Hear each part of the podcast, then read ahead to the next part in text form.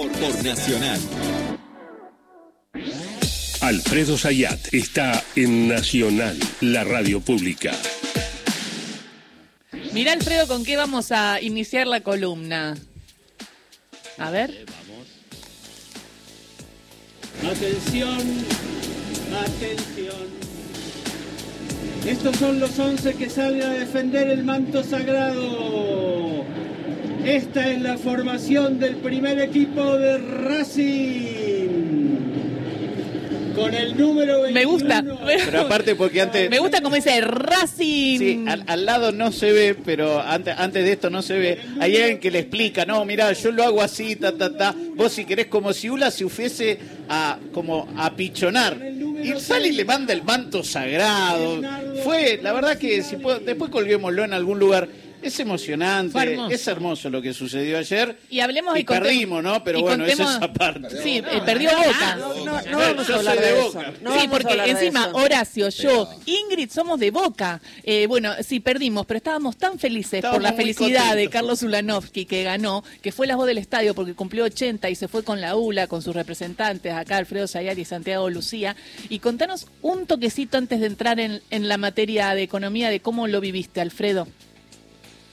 Fue extraordinario, fue una emoción todo. Primero de ir a buscarlo, de ir juntos a la cancha, de ir junto con Morris a la cancha, de todo el trayecto, ambos hablando de los Racing de los 50, de los 60, de jugar.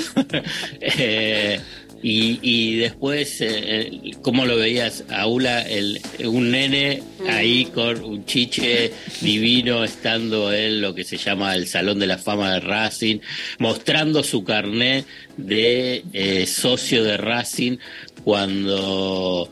eh, Cuando su papá lo años hizo, a los- papá- claro, ¿no? Su papá lo hizo y ahí lo llevaba y lo mostraba, se lo mostró al presidente también de, de Racing, Víctor Blanco, porque en la en el entretiempo eh, le hicieron también un homenaje, le entregaron una plaqueta, eh, Racing Club y, y una camiseta, la 10, con su nombre, ULA. La verdad que la gente de Racing la gente de Racing se portó muy bien, la gente de Relaciones Públicas, prensa, la verdad, eh, felicitaciones. Hay muchos, yo me acuerdo de un nombre, Alex Canilla.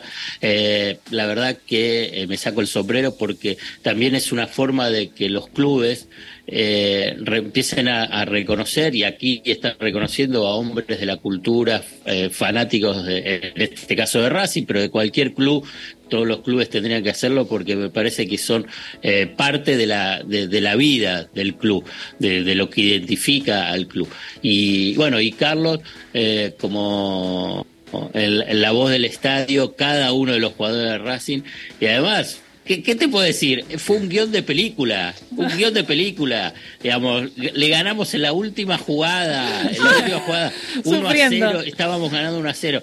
Mete Boca el gol a los dos minutos del descuento del segundo tiempo. Obviamente que ahí estábamos medio en velorio, medio en velorio, y viene el gol en la última jugada, el 2 a 1. Le hicieron un guion a Ulanowski, señores. No, no, no. Digamos, alguna fuerza eh, sobrenatural hizo el guion ayer para que Racing le gane a Boca 2 a 1 en la última jugada. Eh, fue fabuloso, fue fabuloso todo. La verdad, un, eh, poder eh, acompañar a Ula, estar con Ula y, hacer todo ese recorrido para mí fue un lujo, un placer un privilegiado. Nosotros estamos muy contentos de que hayas podido estar y muy contentos porque fuiste en representación nuestra junto con Santi, así que estamos muy contentos. Y hoy en la Biblioteca Nacional, a las 18.30, a las 19 más o menos empieza, se presenta el libro de Carlos Ulanovsky, querido Ula, 80 cartas de amor para Carlos Ulanovsky. Así que también están todos los oyentes invitados. ¿eh? Tienen que ir a la Biblioteca Nacional y decir, vengo al cumpleaños de Ula. Sí, vengo al cumpleaños de Ula. Vos Esa- vas, Yo vas. voy, yo voy, sí, sí. ¿Vos sí. vas?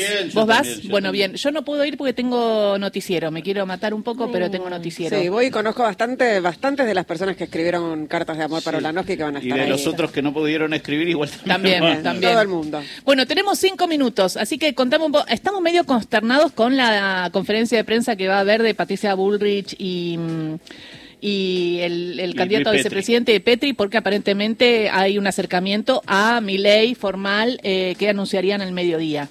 Eh, pero bueno, ve, eso es la política. Pero ¿cómo está Sergio Massa y cómo lo ves volviendo como ministro de Economía en este tiempo, el dólar? Bueno, lo que tú digas. No, bueno, cla- claramente después de una ma- de la mañana del lunes, que ahí yo creo que se estaban todos recuperando, empezó el lunes a la tarde, ayer y ya hoy también, una continuidad sobre la gestión, eh, una gestión tanto política como económica. Ayer el lanzamiento de la licitación de 5G, ya las conversaciones con el mundo empresarial y fundamentalmente con los eh, formadores de precios, y porque hay un nuevo mapa del poder en Argentina. No es solamente Massa Milei y esperar el balotaje. Eh, no ha sido poco lo que eh, se ha reconfigurado del poder en Argentina en las elecciones del 22 de octubre. Eh, a ver, para decirlo de una forma muy, muy, rápida, eh, hay un gobernador de la provincia de Buenos Aires, Axel Kicillof, que ganó con el 45% eh, de los votos, con una diferencia de 20 puntos, donde además pasa a tener eh, mayoría en el Senado, y Axel Kicillof, representante tanto del peronismo, porque también de la corriente del kirchnerismo. Eh, y después, a nivel de diputados y senadores, el, el oficialismo hoy casi pasa a tener quórum propio y en diputados es la primera minoría y eh, con alianzas probables en el comienzo gobierno Unidad Nacional, en el, caso que Sergio Massa gane eh, el balotaje, también ahí se viabiliza eh, la posibilidad de, lo- de la aprobación de los proyectos. ¿Por qué te digo todo este nuevo mapa del poder? Porque también esto explica esto explica las negociaciones que ya empezaron y las internas que se van a empezar a saldar en el poder económico. Y cuando te digo del poder económico, está vinculado para llevarlo bien, bien a, a- lo básico de lo que le importa a cada uno de, de nosotros, es a la negociación de los precios o de la eventualidad de un acuerdo de precios y salarios eh, a futuro. Eh, ya es diferente la negociación que pueda tener Sergio Massa con los formadores de precios de alimentos. Antes, hasta las pasos, y después de las pasos, y bueno, nos sentamos, firmamos. Total, veremos si Massa es eh, presidente. Firmamos, no cumplimos, el abastecimiento pasa a ser eh, irregular, eh, firmamos un acuerdo de precios, pero no lo cumplimos, cambiamos el packaging. Bueno, para que poder eludir el acuerdo, bueno, eso es antes. ¿Te imaginas hoy? hoy no, no tiene mucho margen porque con quien está negociando, con quien está hablando, puede ser el presidente de los próximos cuatro años con elevadas chances de ser el presidente de los próximos cuatro años.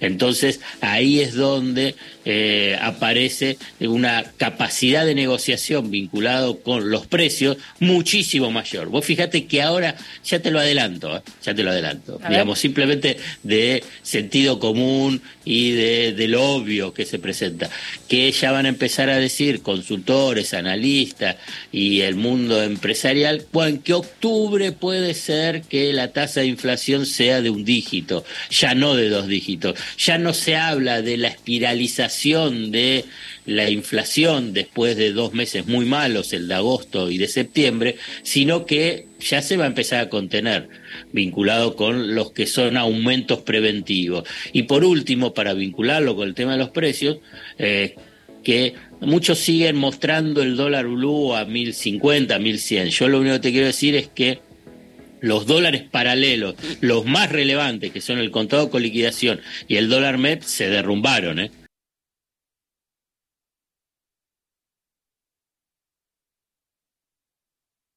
Porque no está a 1100, Bueno. ahí está mucho menos, está a El 980. conta- el co- el- el- no, no, pero el, conta- el contado con liquidación 885 ayer cerró y el dólar MEP 843.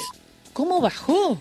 Bueno, pero Bueno, bien. se llama era- timba por algo. Apostás. Si te va bien, ganás. Si te va mal, perdés. Pero es timba, no es ciencia ni algo real. Así es, es, y para cerrar, para que se pueda entender, digamos, tanto el tema de la inflación y como el dólar previo a las elecciones, y lo hemos dicho en más de una oportunidad, también son variables políticas. Y ahora se comprueba, digamos, ahora te puedo mostrar los resultados. Bueno, ¿viste lo que te decía que eran variables políticas? Bueno, ves, acá lo tenés. Total. Gracias, Alfredo Sayat. Nos, nos hablamos pronto. Beso. Bárbaro.